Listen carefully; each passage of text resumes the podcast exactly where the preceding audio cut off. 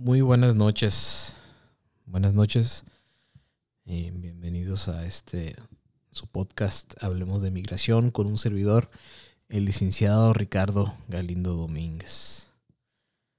Sean ustedes bienvenidos a este su podcast. Ojalá hayan tenido un excelente miércoles y, eh, y lo que ha sido de la semana, ¿no? Ojalá que estén muy bien. Vamos a esperar un momentito nada más para ver cuántas personas se, se están conectando. Digo que el tema del día de hoy sí es, empezamos con un tema que nos va a llevar algunos episodios, que son los de las visas, las visas eh, laborales, no temporales. Ok. Muy bien. Entonces vamos a, a dar inicio ahorita en un, en un, momentito. Lo que son las visas. Las visas H, ¿no? Bueno, de una vez vamos a empezar a, a entrar en, en, materia, como dicen. El día de hoy vamos a ver sobre, vamos a seguir hablando sobre las visas laborales. En el episodio pasado hablamos sobre las visas TN, que es son las visas que están dentro de, se crearon gracias al Tratado de Libre Comercio. Eh, para allá en 1994, ¿no? cuando se firmó el TLC. Ahora vamos a hablar sobre las visas H, las clasificación H. Hemos estado viendo diferentes tipos de, difer, diferentes tipos de clasificaciones y ahora les toca las H. Y esas a su vez se dividen en tres, las H1B, las H2A y las H2B. ¿Okay? Las H1B son ocupaciones especializadas, son para profesionales. Eh, las H2A son para trabajadores agrícolas y las H2B son para trabajador, trabajadores temporales eh, que laborarán, en algo que no sea agrícola, ¿no? Del ramo agrícola. ¿Okay? Esas son las, tres, eh, los que se dividen las, las H. Principalmente no existen otras H que se, se, subdividen todavía más y otros tipos de, de, visas H, pero vamos a tocar nada más este, estas tres eh, durante algunos episodios, ¿no? Y nada más quiero saber. Ok. Muy bien. Estoy aquí contestando unos mensajes. Como siempre, no, si gustan dejarme sus, sus mensajes, ya sea por WhatsApp o en alguna de las redes sociales en donde estamos ahorita en vivo. Estamos en vivo ahorita en YouTube, en Twitch, en Twitter.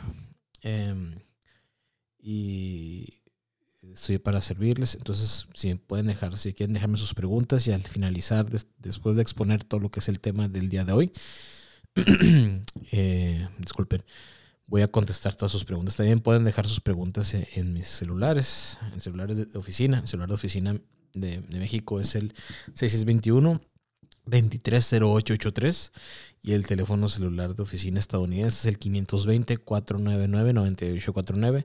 Ahí también pueden dejar sus, sus preguntas para contestarlas al finalizar, al final de, este podcast, ¿no? Para contestarlas en vivo. ¿Okay? Muy bien, empezamos con las visas H1B, que son los, las visas para profesionales.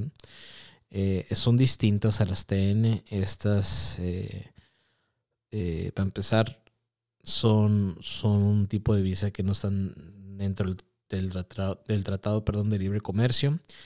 Estas visas de trabajo permiten a, profesionales o trabajadores que son especializados con experiencia, una experiencia equivalente a, profesional, eh, les permite laborar en una empresa dentro de los Estados Unidos. Eh, debemos de tomar en cuenta que ese tipo de visas bueno, dentro de la Ley Nacional de Migración de Estados Unidos existen varios tipos de visas que tienen límites al año, CAPS en inglés. ¿no? Ese tipo de visa, la H1B, eh, existe un número límite al año eh, y es el de, son 65 mil visas al año fiscal. El año fiscal empieza del primero de octubre ante migración, del primero de octubre al 30 de septiembre, es cuando inicia el año fiscal. Y también existe otro, otro límite, otro cap de 20 mil visas. Eh, son para aquellas personas que tienen un título de maestría o doctorado, que acá lo conocemos como un título de posgrado. ¿Okay? existe, eh, yo aquí apunté una lista de, de, ejemplos, aunque no son las, no son todas, ¿no? Pero sí apunto una lista sobre las profesiones que, una persona puede, eh, que, bueno, que tengan título de estas profesiones puedan, puedan adquirir una visa H1B y me gustaría leérselas. Mire, están contadores y auditores, arquitectos, biólogos, analistas de presupuestos y gastos, químicos, ingenieros civiles, profesores universitarios y de, college, administradores de base de datos, administradores de redes y comunicación de datos, economistas, ingenieros eléctricos y electrónicos, analistas financieros, diseñadores gráficos y artistas, ingenieros industriales, ingenieros mecánicos, médicos y cirujanos, gerentes de ventas y distribución, ingenieros de software, estadísticos, eh, topógrafos, analistas y programadores de sistemas, eh, profesores de escuelas primarias y secundarias, terapeutas, entre otras, entre otras de este, eh, profesiones. Ahora bien, ¿cuáles son los requerimientos para que las personas puedan adquirir eh, una visa H1B? Primeramente tiene que haber una relación entre el empleador y, y, el candidato a ocupar el puesto, ¿no? No, es una autopetición, vaya. Estas visas H1B y todas las visas de trabajo, exactamente todas, las que ya hemos hablado, las L, las TN, ahora las H, todas tienen que tener a un empleador eh, detrás, ¿no? Que, es el que es el que pide, la redundancia, al, al, al, candidato que va a ocupar este puesto. Ese tipo de visas, las H1B, son visas temporales. No debemos de dejar de, pensar eso. No estamos hablando sobre, sobre residencias legales permanentes basadas en peticiones laborales. No, todavía no llegamos a ese punto. Ese lo vamos a ver un poquito más adelante en, otro episodio, ¿no?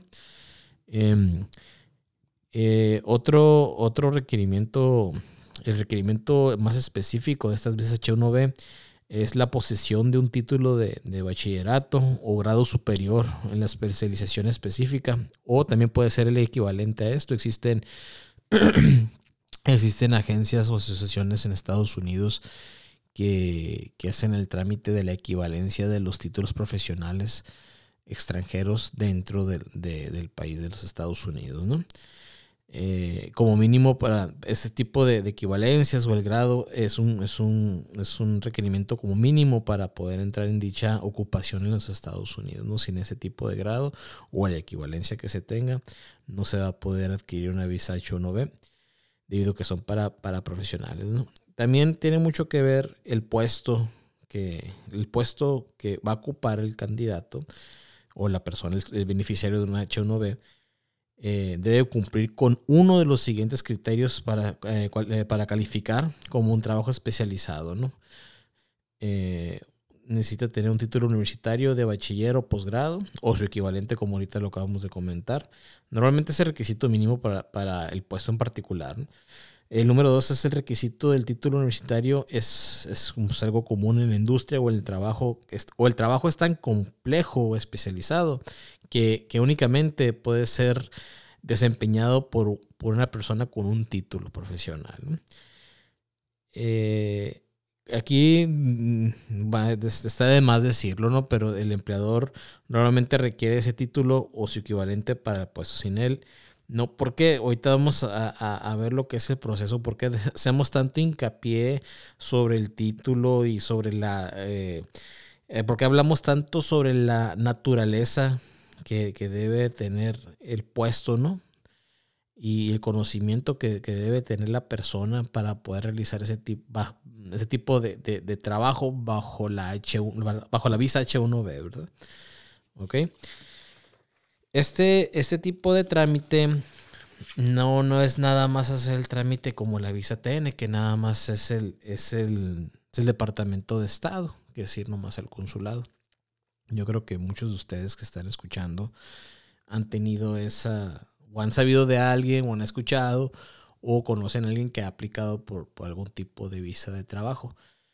Normalmente son para las H2A y algunas veces las H2B, debido a que las H2A son de trabajo agrícola y son los que se llevan por, por temporadas a las personas. Eh, lo que comúnmente los conocíamos antes como, como los jornaleros, ¿verdad?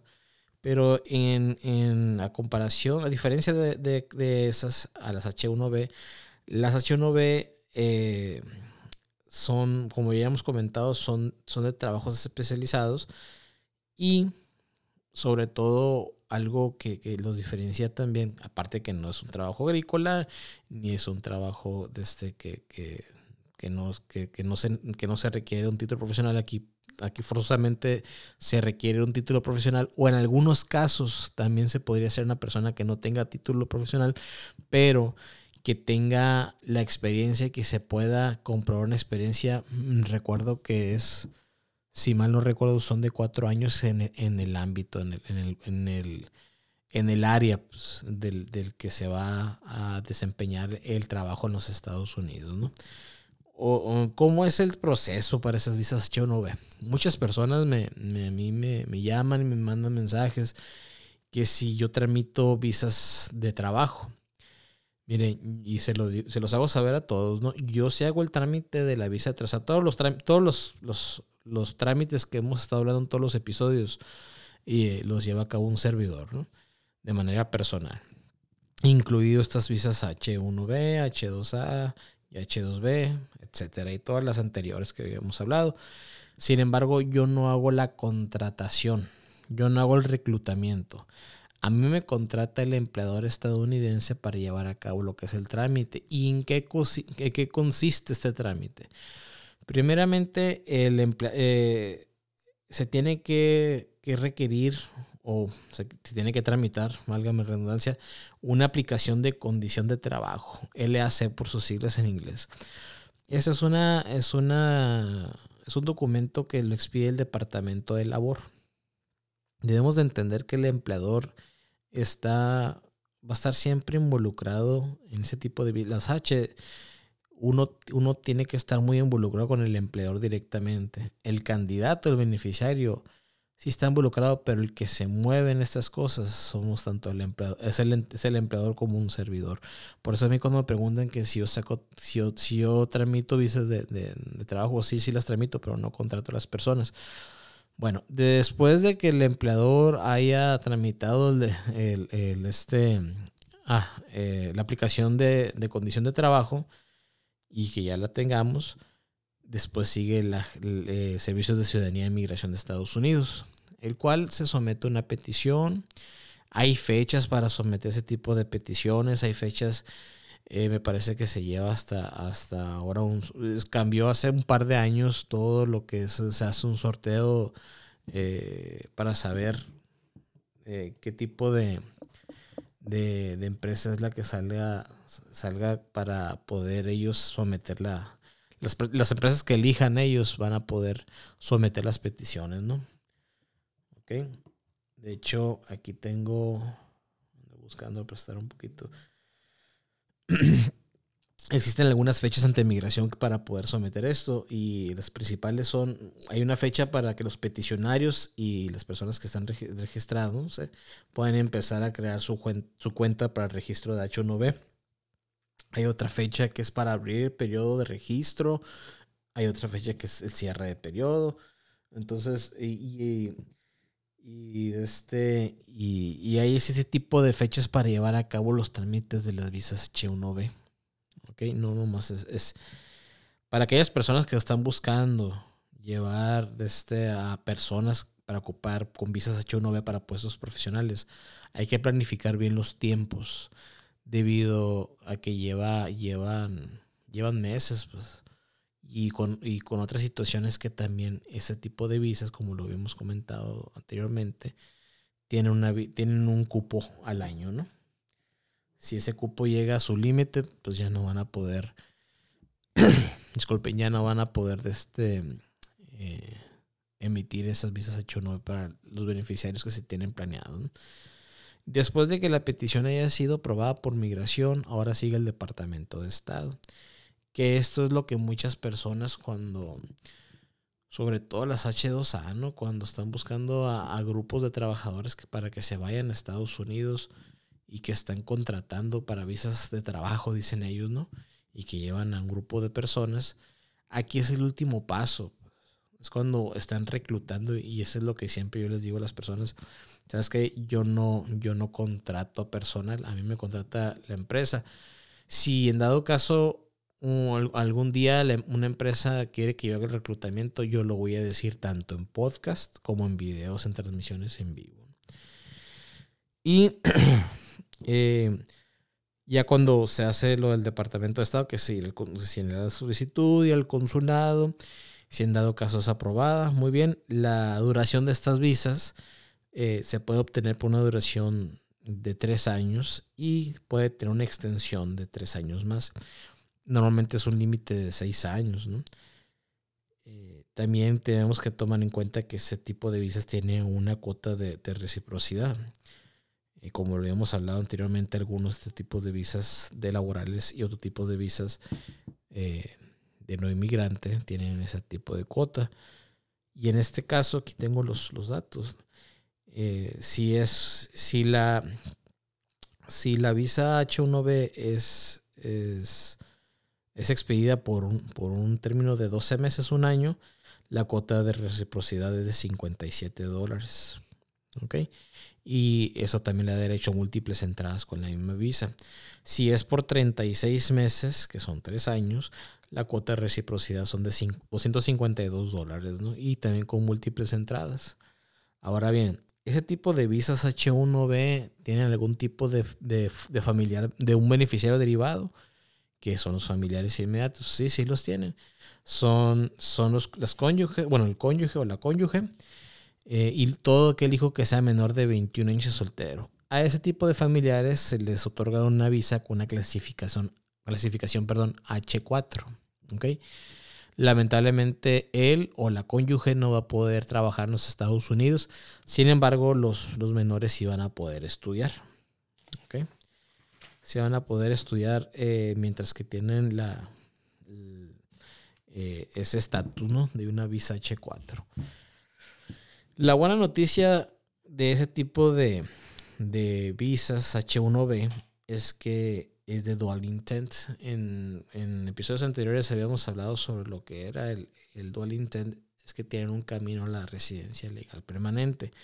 De hecho, si mal no recuerdo, y sí, estoy casi 90% seguro, de las H, las H1, de las H1B, H2A y H2B, la única que tiene que es dual intent es la, es la H1B, es de la que estamos hablando, ¿ok? Em, entonces, perdón, entonces ese tipo de visa tiene, tiene un camino a la residencia legal permanente. Y que eso ya sería por, mediante una, una petición laboral, ¿ok? Y al igual, él o la cónyuge al momento de, hacer el trámite de residencia legal permanente y los hijos que tengan menos de 21 años solteros eh, también van a poder hacer el, ajuste de estatus migratorio, que es adquirir la residencia legal permanente dentro de Estados Unidos. Eh, hay que tener, también quisiera hablar sobre un punto muy importante, ¿no? De, que yo, yo he sido víctima una vez hace, ya hace varios años, a mí me comentó una, me habló una persona en la oficina diciendo que ya habían dado un dinero para un trámite de una visa de trabajo, ¿no? Había una oficina mía que según eso estaba en Ciudad de México y pues yo no tengo, como siempre lo he dicho en, en los videos y en las publicaciones y, y, aquí ahora en los podcasts, yo no tengo otra oficina, la única oficina que tengo es la que se encuentra aquí en Hermosillo, Sonora. Eh, lamentablemente ese tipo de visas se, presta mucho para estafas. Por eso hay que estar seguros de que la empresa, cuando una persona se acerca, ya sea para una H1B o H2A o H2B, hay que preguntar el nombre del empleador y hay que buscarlo. Se puede buscar en Google, se busca y hasta se puede marcar para saber si realmente están buscando. Me parece que, que bueno, están buscando a, personas para, para, que vayan a trabajar a Estados Unidos, ¿no? Eh, yo recuerdo hace, ya durante la pandemia yo estaba checando, creo que en la, sí, es en la página del consulado en Monterrey, que existe una manera de, llamar al consulado para saber la veracidad si alguna empresa está buscando, eh, si está buscando eh, candidatos para trabajar en los Estados Unidos, ¿no? Empleados. Entonces también se pueden acercar ahí. Porque sí, como repito, se presta mucho para este tipo de, de situación, ¿no? De, de fraude, lamentablemente. Otro punto que hay que tocar son las responsabilidades que debe tener el empleador. El empleador tiene que tener las siguientes responsabilidades, ¿no? Tiene que, eh, bueno, presentar la, aplicación de, una, de, un, de, un, trabajo condicional, como lo hemos comentado ahorita.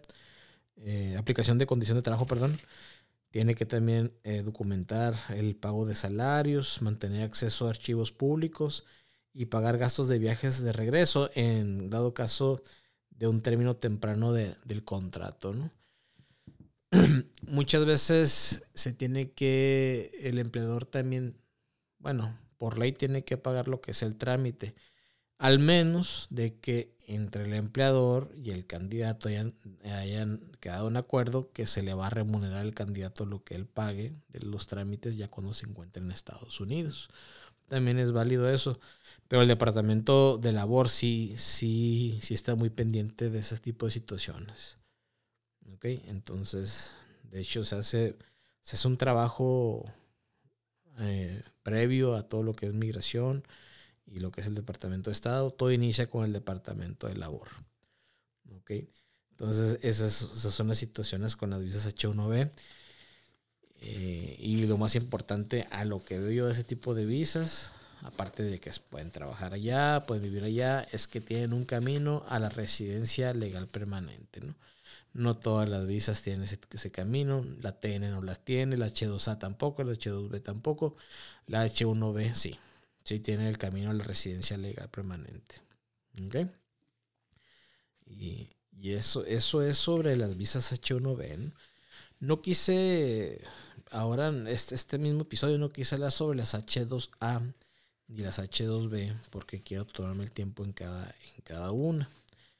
Eh, no sé si, si, alguien tiene algún tipo de, de, duda al respecto sobre tipo de, de las visas H1B y con mucho gusto se las puedo contestar. De hecho, muy bien, aquí me están. Okay. Muy bien, aquí me están llegando.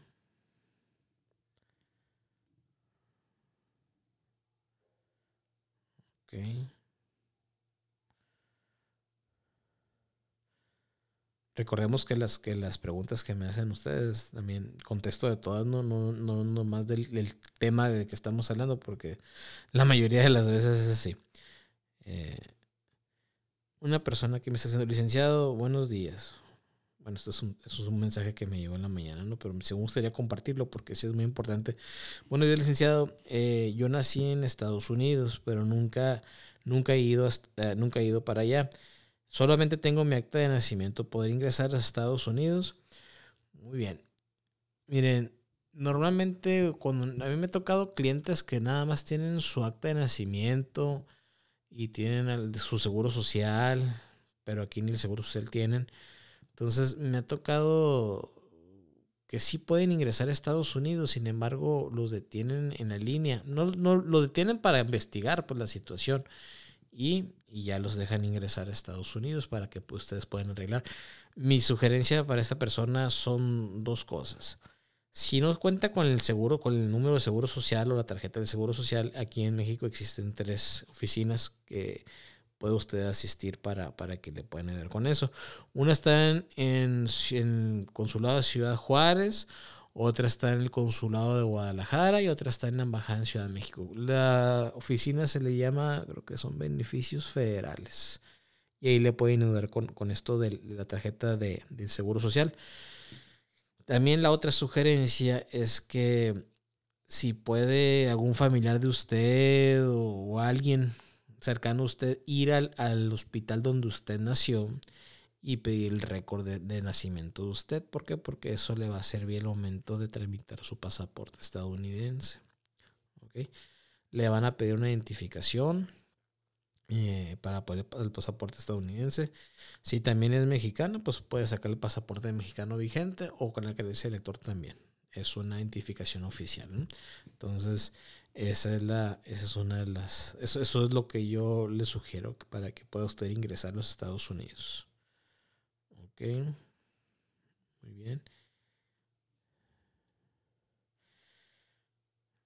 Buenas noches, licenciado. ¿Sabe si el requerimiento de vacunación también lo exigen para la residencia legal permanente? Efectivamente, Sí, sí, de hecho, y bueno, las personas que no saben o que no están familiarizadas, por ley todas, todas las personas que van a emigrar a Estados Unidos necesitan hacerse exámenes médicos.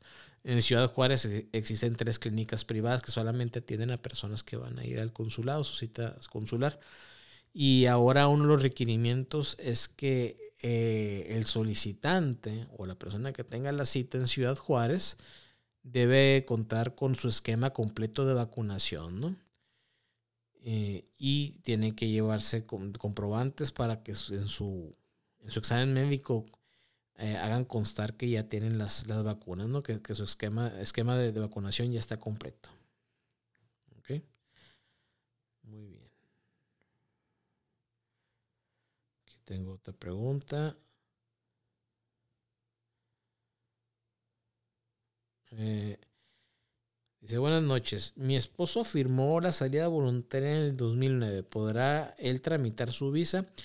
Híjole, está muy... Me hace falta información. Sin embargo, miren, aquí la situación, necesitamos saber el por qué fue deportado, el por qué eh, firmó su salida voluntaria, si nada más fue por estar viviendo ilegalmente en Estados Unidos o estar, o estar allá ilegalmente, o pasó otra situación.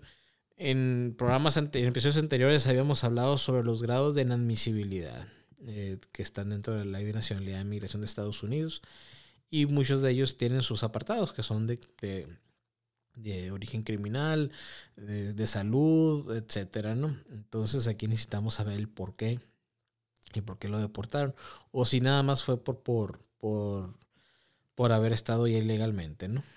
Entonces, esa es una. Y la otra, como yo lo he dicho anteriormente y lo dije en uno de los primeros episodios, eh, en las visas de, no inmigrante, como es la visa de turismo, usted no me dice qué tipo de visa, pero voy a dar por hecho que es la visa de turismo, eh, son a discreción del oficial consular, ¿no? Sobre todo las visas de turismo necesita usted comprobar sus lazos económicos y familiares, que así lo llaman ellos. Eh, realmente es, es demostrar qué es lo que lo ata a usted, o en este caso su esposo, a México, ¿ok? O en donde ustedes radican. Y, demostrar, bueno, que, tienen una solvencia económica, que trabajan, etcétera. Y el oficial va a tomar la, decisión a discreción de él. ¿Ok?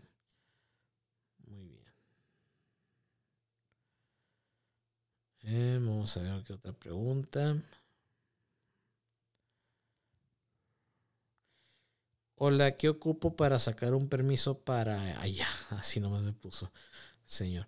Eh, no sé qué tipo de permiso se, se, refiere usted, señor, cuando son visas de... Eso, eh, bueno, tomándolo en serio esa pregunta, muchas preguntas me llegan así, ¿no? Que, oiga, quisiera trabajar en Estados Unidos, quisiera, quisiera una visa de trabajo, me dicen. ¿no? quisiera que nos quiera tramitar y ya después de preguntarles que si ya tienen un empleador para que el empleador se comunique con, un servidor o también puede ser comunicarse el, beneficiario con un servidor y, el, beneficiario le va a decir al empleador. Pero no, muchas personas creen que, que, que, que en Domínguez SMA Servicios Migratorios Americanos contratamos a personal y no, no lo hacemos, ¿no? Ok. Tengo una pregunta. ¿Cómo puedo saber si mi hijo me puede pedir y si califico para un perdón? Hace ocho años tuve problemas en Estados Unidos. Necesitamos saber qué tipo de problemas tuvo en Estados Unidos. ¿Cómo saber si mi hijo me puede pedir? Si él es ciudadano estadounidense que cuenta con al menos 21 años de edad, su hijo lo puede pedir. Esa es, esa es la respuesta. ¿Ok? Ahora bien, si califica para un perdón migratorio, necesitamos saber el por qué, el motivo por el cual usted necesita un perdón migratorio, para saber en qué sección de la ley cae. Y este, con mucho gusto le puedo, le puedo contestar. Okay. Muy bien. Alejandro Molina Gámez, eh, si fui deportado de Estados Unidos, ¿a los cuántos años puedo aplicar para ir de contratado? Muy bien. Eh, ahí les va. Cuando una persona es deportada por primera vez, tiene un castigo de cinco años, que es la mayoría de las personas que de la línea los regresan, ya sea por ingresar legalmente y les quitan la visa o ilegalmente la primera vez son cinco años. Si las personas el, después de dos o más veces quieren volver a intentar ingresar, dos o más veces, tienen un castigo por 20 años. ¿okay? Esos, son, esos son dos castigos, ahí están, dependiendo del caso. Hay otros castigos que ya lo hemos hablado, que es el de los tres años y los seis años, los cuales son los siguientes. Cuando una persona se queda más de seis meses, pero menos de un año en Estados Unidos, aunque tenga la visa vigente, pero el permiso no, que es la I-94, eh, tiene un castigo por tres años. Y cuando una persona se queda más de un año en Estados Unidos, aunque tenga la visa vigente, pero el permiso no, tiene un castigo por 10 años. ¿Ok? Entonces, eh, señor Molina, ahí está su, respuesta, ¿no? Necesitamos saber. Eh, de hecho, cuando usted lo deportan, le dan una hoja con la ahí dice cuánto tiempo fue deportado, ¿no? El castigo por cuánto tiempo fue. Pero si fue por, la primera ocasión, son cinco años. ¿okay? Entonces, si ya pasaron los cinco años, sí puede volver a hacer, sí, puede hacer el trámite de una visa, perdón, eh, de trabajo temporal. Solamente siempre diciendo la verdad y estipulando, estipulando en, este, en la solicitud lo ocurrido. Y ya el oficial va a tomar una decisión. Espero haberlo ayudado. Eh,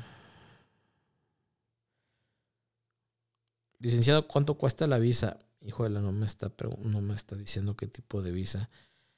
Eh, pero miren, ¿no? la visa de turismo tiene un costo para mayores de 15 años de 160 dólares y para menores de 15 años de 16 dólares. Será vigente para menores de 15 años por 10 años o hasta que cumplan 15 años de edad.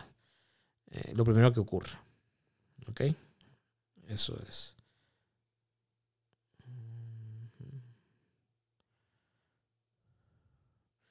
Buenas noches, licenciado. Cuando entras, cuando entras caminando por alguna de las fronteras, casi siempre te preguntan a qué te dedicas, pero no sé si ellos mismos lo verifiquen. Se supone que tienen un sistema, pero no creo que ahí excedan a revisar absolutamente todo sobre tu historial laboral o bancario, o si lo hacen. Miren, para empezar no sabemos qué ven ellos, ¿no? Eso apenas el gobierno estadounidense lo sabe. Pero así cuentas bancarias y todo eso no, no, no, van a tener ellos el derecho de ver sus cuentas bancarias. Y laboral, pues necesitan pedir documentación para corroborar en dónde están trabajando, ¿no? Sin embargo, lo que sí pueden ver ellos es su historial de, entradas, es su historial eh, migratorio, su récord migratorio. Eso sí lo van a poder ver ellos, ¿no? Entonces, siempre hay que decir la verdad, ir en la mejor disposición para, para cuando uno vaya a ingresar a Estados Unidos o a, cualquier país del mundo y, con la mejor disposición de contestar las preguntas, ¿no? Entonces, eh, e, eso es. Muy bien. Ok. Eh, vamos a ver. Me dice, ¿hay manera de saber cuántos años está castigado? Sí, señor Molina. Mm, se, puede pedir un récord migratorio. Y ahí vamos a saber cuánto tiempo fue castigado usted. ¿Okay? Con mucho gusto, si gusta mandar un mensaje en privado, para, le puedo generar una cita para, para verlo sobre el trámite de su récord migratorio. Hola, buenas tardes. Quiero preguntar cuánto... ¿Cómo? Ah, no. Quiero preguntar, es que está, está mal escrito. Quiero preguntar al cuánto tiempo después de haberme casado con mi esposa, ella es ciudadana, puedo arreglar papeles. Bueno, miren, a mí me ha tocado un caso, me acuerdo de un cliente eh, que si me está escuchando le mando un saludo. Él sabe quién es. Se casaron a las 12 del mediodía aquí, Hermosillo. Bueno, cierto, fue como a las 10 de la mañana, me acuerdo. 10 de la mañana se casaron y yo para las 3 de la tarde, 4, ya había emitido papeles. Ya había iniciado su trámite migratorio estadounidense. ¿Ok? Y le dieron su residencia condicional debido a que duraron menos de dos años de después de haberse, de haberse casado.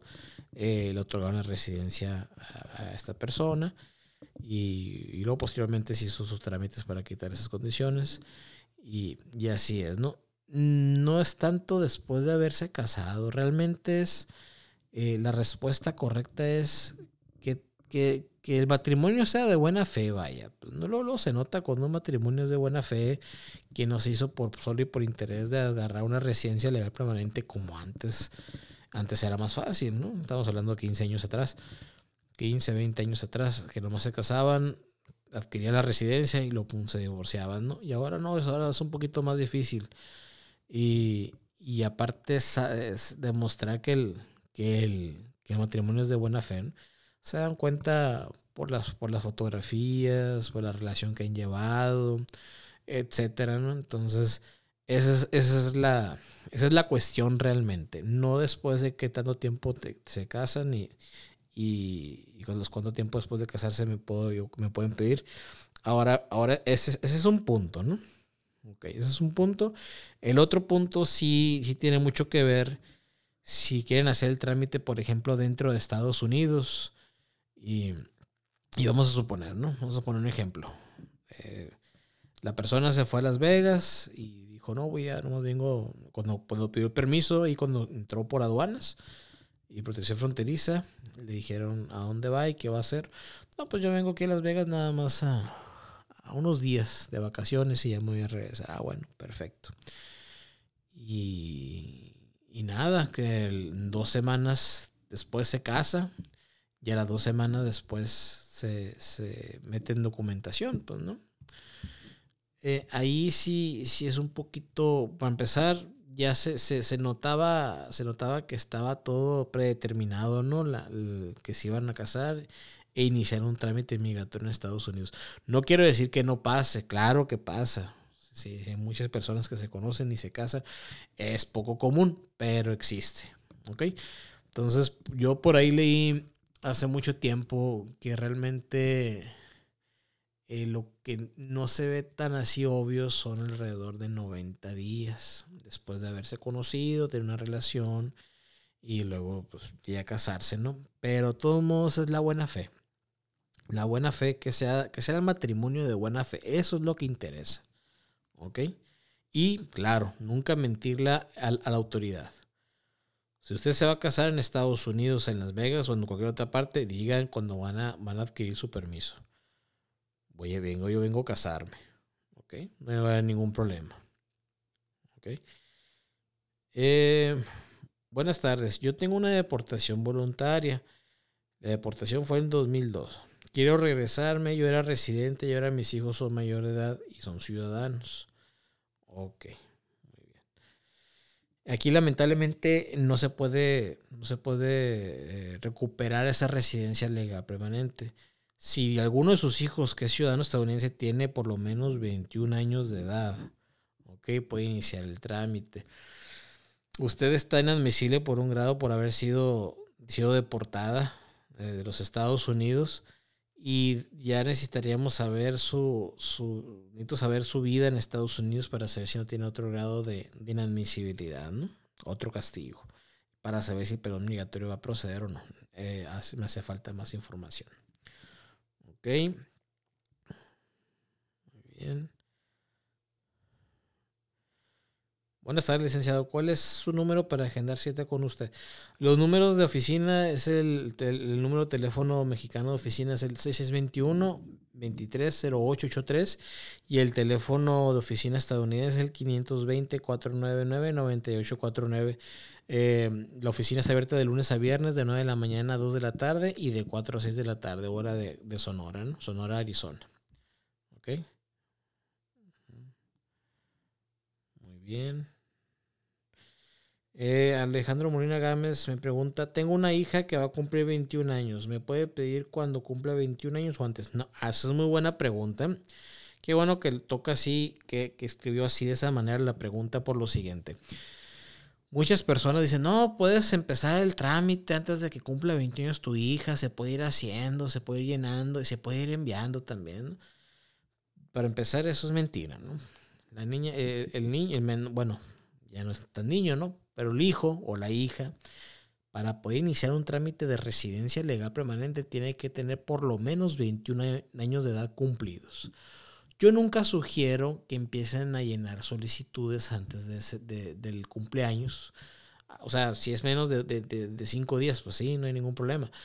pero yo nunca sugiero que lo llenen antes y, y mucho menos sugiero que, que, lo sometan antes de los 21 años. ¿Por qué? Porque algunos formularios, las ediciones tienen expiración y las van cambiando y las van renovando. ¿Ok? Entonces puede que si lo hacen con mucha anticipación, ese formulario que ya llenaron, al momento de cumplir los 21 años, el hijo o la hija, eh, ya, no, ya no sea válido. Pues. Entonces, yo le sugiero que, que, los 21 años cumplidos, si cumplió hoy, 20, hoy 22 de, es 23, ¿no? 23 de febrero, si hoy cumplió los 21 años, adelante, mañana puede meter papeles, no hay ningún problema. En cuanto los cumple los 21 años, con eso ya es, ya es legal, como dicen, ¿no? Entonces no hay ningún problema. Ok. Ok. Em, muy bien. Vamos a ver qué otra, otra pregunta tengo por aquí. Ok.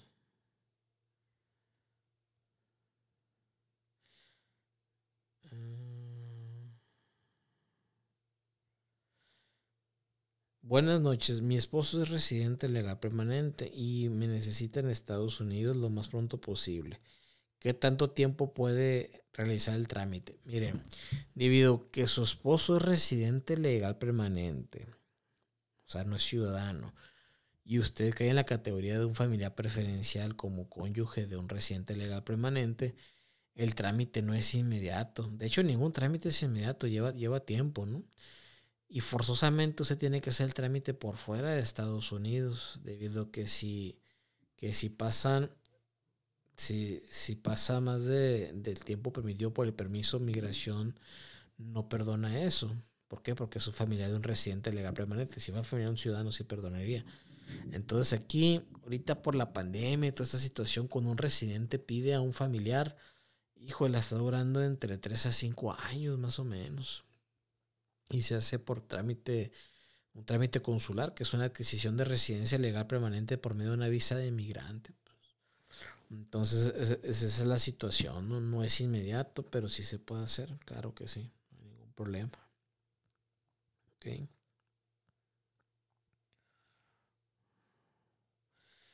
Buenas noches. ¿Existe una visa de inmigrante o residencia para ser por, ser viudo o viuda de un residente legal permanente?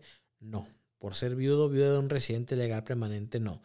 Por ser viudo o viuda de un ciudadano estadounidense, sí. Sí existe una residencia legal permanente y es una autopetición. ¿Ok? Y, eh, este, más adelantito lo voy a tocar ese tema, pero el requerimiento más importante en ese tipo de trámites, cuando son viudos o viudas de un ciudadano, es que no dejen pasar más de dos años desde la fecha que falleció el ciudadano o la ciudadana para iniciar el trámite de residencia legal permanente. Si pasa más de dos años, ya ese trámite no se puede hacer. ¿Ok? Entonces hay que estar abusados con eso. Muy bien. Em, ¿Qué otra pregunta? A ver.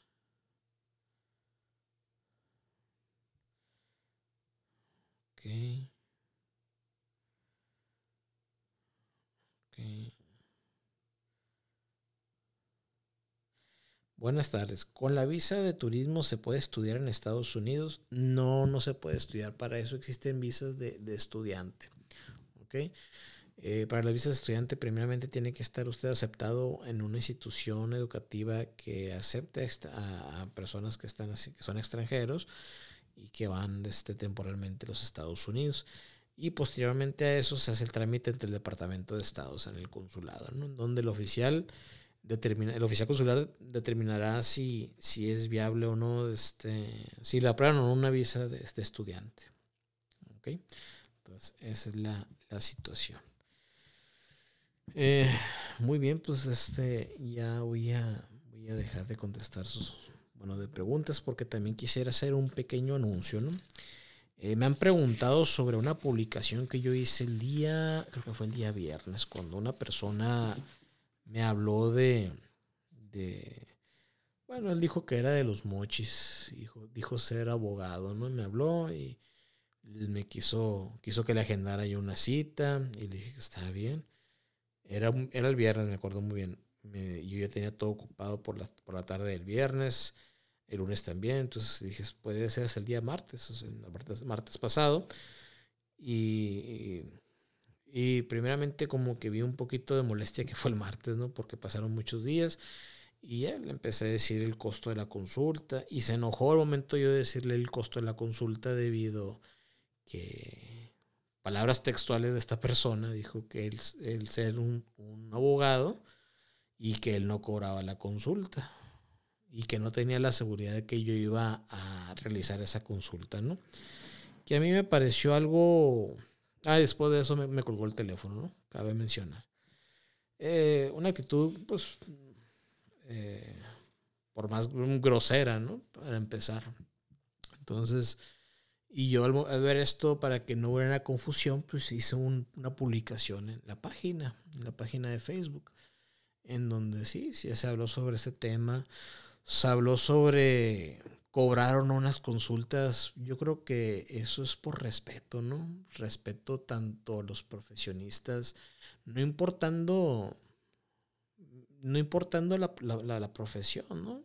Si es un ingeniero que, él toma su tiempo, un ingeniero, en hacer una, un plano, una cotización, etcétera, o un doctor cuando va a una consulta, pues se paga una consulta, es igual, no importa la profesión. Entonces, yo creo que es una falta de respeto a, las personas que, que hemos estudiado y que hemos y también las personas que no, necesariamente que tengan un, grado académico, eso es lo de menos, que trabajan, pues, que ponen su esfuerzo, que ponen su, tiempo, que, el conocimiento y lo tienen, pues, y, todavía se enojan porque uno cobra consulta. Entonces yo hice esa publicación en donde yo digo, pues todo, toda consulta y trámite migratorio que yo llevo a cabo eh, genera honorarios, pues es lógico es lógico, todas las personas, eh, a final de cuentas, es un negocio, es un trabajo,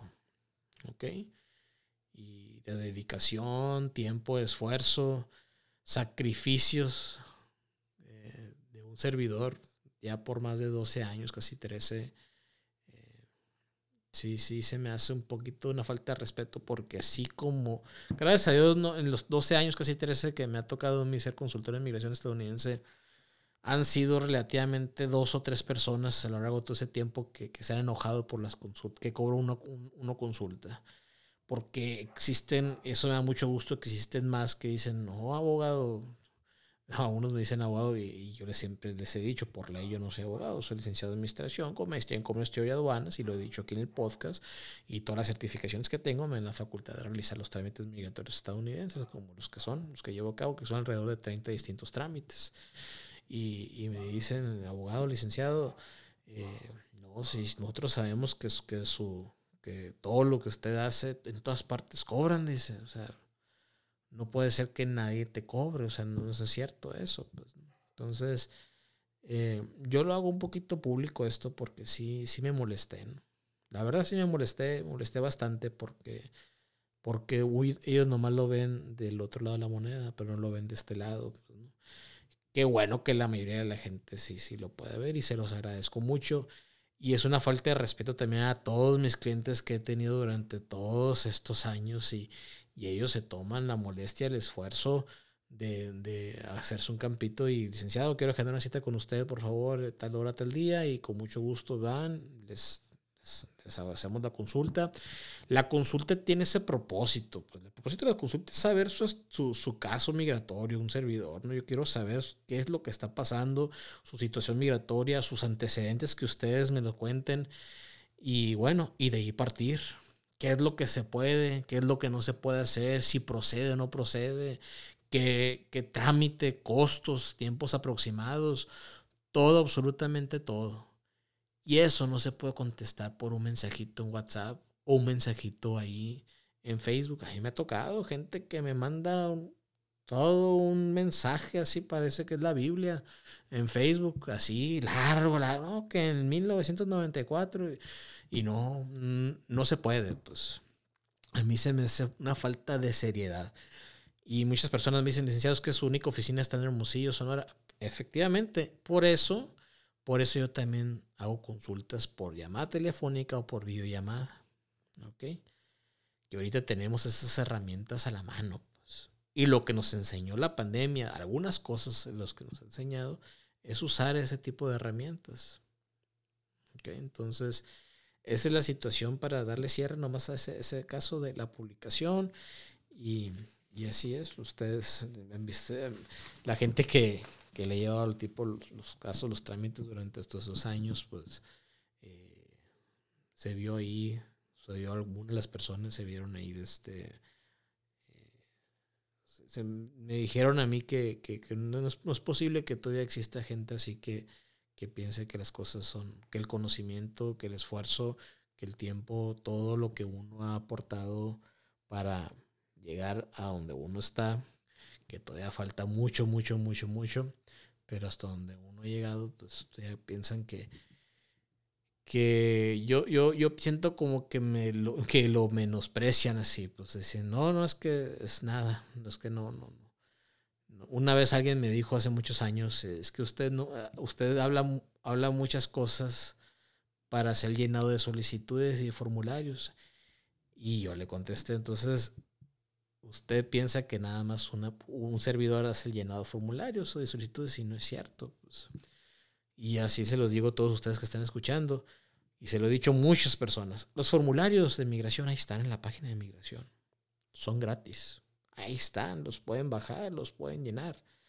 Pero, pero, si ustedes no saben o no saben las leyes, regulaciones, requerimientos, ¿ok? Que marca tanto la Ley de Nacionalidad de Migración de Estados Unidos, el Código de Regulaciones Federales.